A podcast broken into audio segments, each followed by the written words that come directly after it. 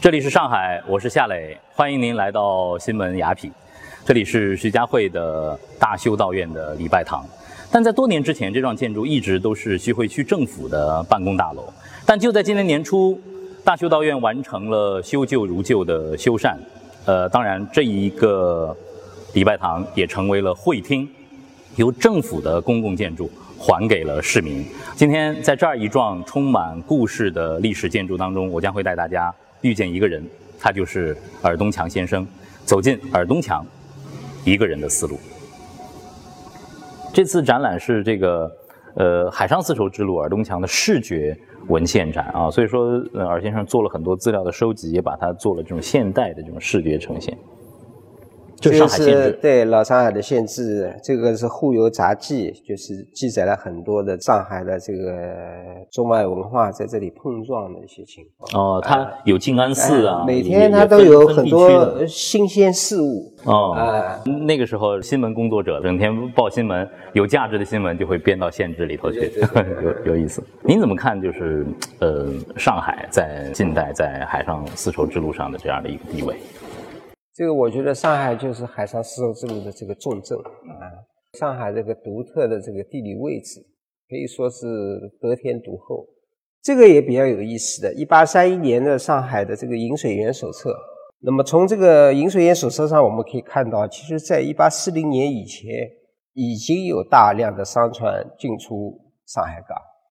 在我们的呃一直以来的这个历史的教育当中，就是上海的开埠，它是一个被动的，是在南京条约之后啊，被迫向呃英商开放的这样的一个港口，这样的一个繁忙的港口，呃之前还有开埠之后都发生了一些什么变化？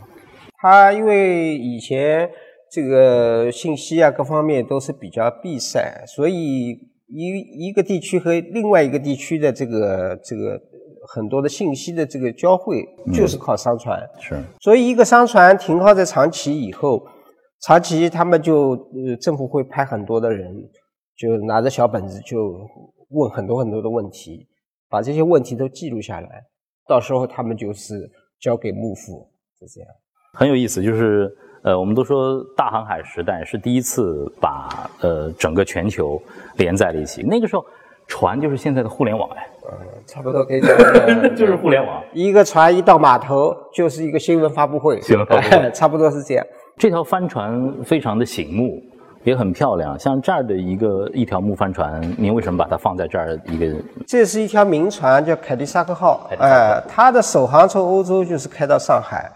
那么到了上海以后，他又在上海装了很多大红袍的茶叶啊，中国的东西，再运往欧洲。嗯，这个也是当时世界上最快的船，是属于快船。嗯、就是蒸汽机的这个船出来之前，这个是当时世界上最快的船。呃，是最大的风帆的帆船。对对对对，是的。然后这里有一些文本也比较有意思的，他是当时的这个外国的这个传教士，呃或者商人，他到了上海以后，他被这个上海的文化吸引，然后他要跟上海做一些贸易，所以当时他们花了很大的力气来研究上海话，研究上海方言，外国人学上海话哎，学上海话，上海人也主动学英语，所以西方人在努力学习上海的文化、上海的语言。那么当时以徐光启为代表的一大批的这个呃文人士大夫，他们也在努力的眺望西方的文明，是这样的一种双向的一种努力。这种努力碰撞的结果，就是造就了上海的辉煌。对，上次在那个中华艺术宫主要呈现的是陆路的思路啊，这次就更集中在海上。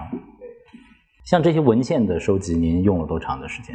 这个我从年轻时候就比较注重这个东西啊，像我们五十年代那个那那一批人都有收藏的这种爱好，对吧？就是可能你寄邮票啊啊，有的人嘛寄收集糖纸头啊，收收集香烟牌子啊，对对这个都有烟标啊什么，嗯呃，几乎每个人都会有一些这方面的这个收藏爱好。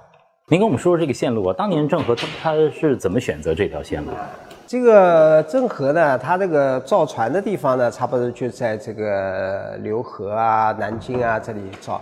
造完了以后呢，他是他一般来船会开到福州这个地方。嗯，福州这个地方是干嘛呢？他要祈风，然后在这里其实是等北方的信风。到了十一月，北方信风来了，他船队就哗就下来了，就这样。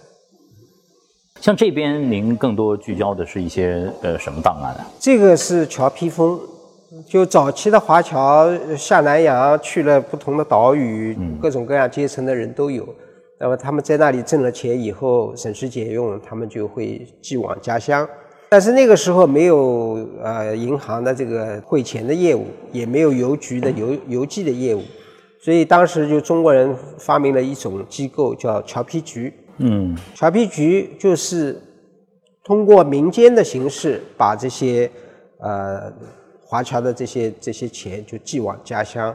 这个就是当时的一个汇款单，附上了一封家信，大家都把钱给他，嗯，把信给他，他把这批钱在南洋采购物品，这物品采购好了以后，装船就运回大陆，然后把货物卖掉。再变成钱，然后再一家一家去分。哦，当时是专门成立一个机构，对，叫侨，就干这个事就叫侨批局。啊，侨批局。哎，哦，不单单有这样的机构，华人一多了，难免会有一些事情，比方说跟当地人的一些矛盾啊，或者相互之间的一些矛盾啊，总要有人管理。所以当时有一种管理的这个人，这就叫贾比丹。贾比丹。哎。看到这个十三行的这个通草话啊，就是当一个口岸开放的时候，它的经济融通的时候，这个地区的文化经济是繁荣的。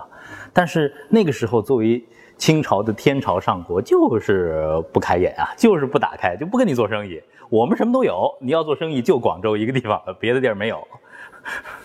这个呢，因为中国人很聪明，因为都去了世界各地，在很多地方也都发财。但是发财呢，他他又不上税，不交税，嗯，国家就是有一个税收的流失的问题。所以你把人都圈在一起的好处就是什么？我至少我跟人头税可以收嘛，有一个算一个，对吧？然后需要打仗了，每家抽壮丁，有一一家一个或者怎么样，是这样。不同的朝代有不同的朝代的治理国家的这个方略，方式吧？是的。你像宋朝的时候，他就不不是这样，他就比较开放，鼓励大家经商啊，那么就大家都是生活也好，其实国家也很强大啊。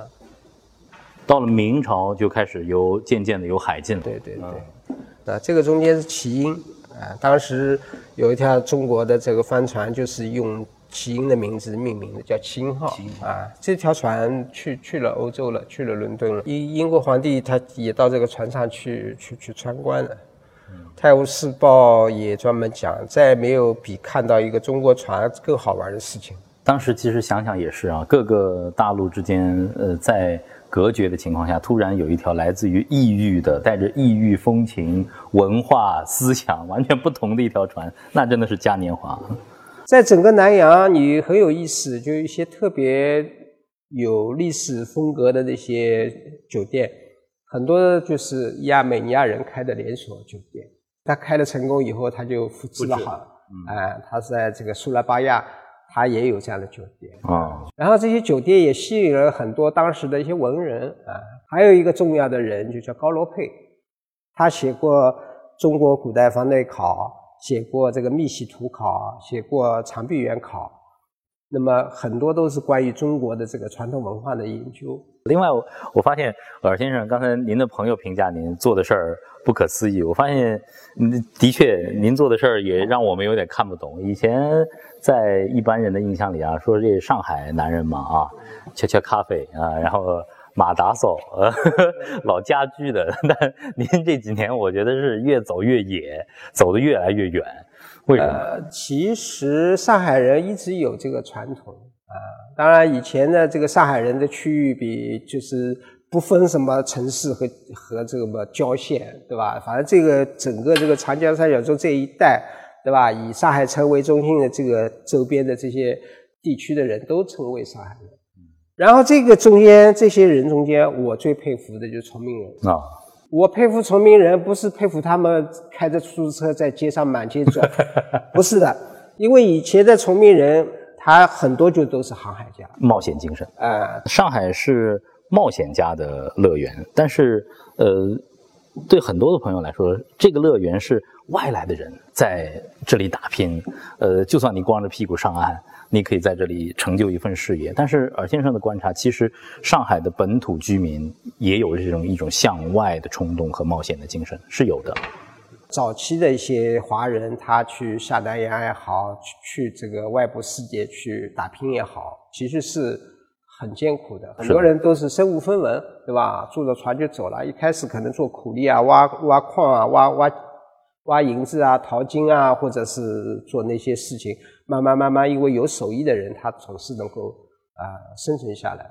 海上丝路从上海出发，最终的目的地要到德国的汉堡。这个尔先生现在到哪儿了？现在就是就亚丁湾，是不是要往里闯？还是往下面往那个斯里兰卡往往往下面走？就是呃，这个还没决定。那还有一个呢，就是往南非那边绕。嗯，也是。所以现在在还是在做筹备工作，就是在海上走，还是各种各样不同的因素要考虑，天气的因素，包括像亚丁的这种人文的这个因素，还有就是团队的组建，组建啊，这个包括跟这个海军的这个协调啊，这个是一个系统工程。是的，像这样的呃无动力的航行，我们有参加过，呃，对于呃船员来说，浪和风哪个更可怕？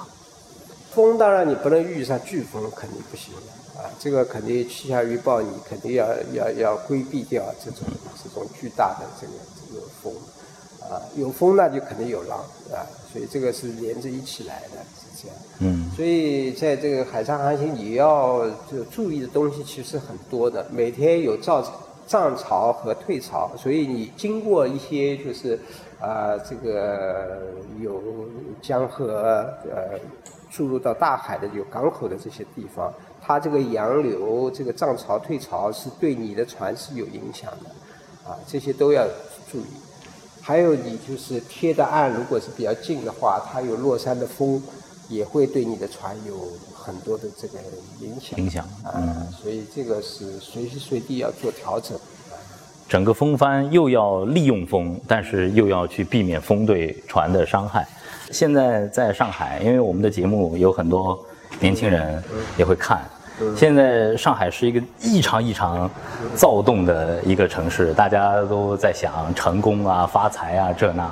就是一个人要很安然的在自己呃擅长和有兴趣的领域里一直走下去。您觉得这种力量来自于哪里？呃，我觉得最主要还是一种兴趣。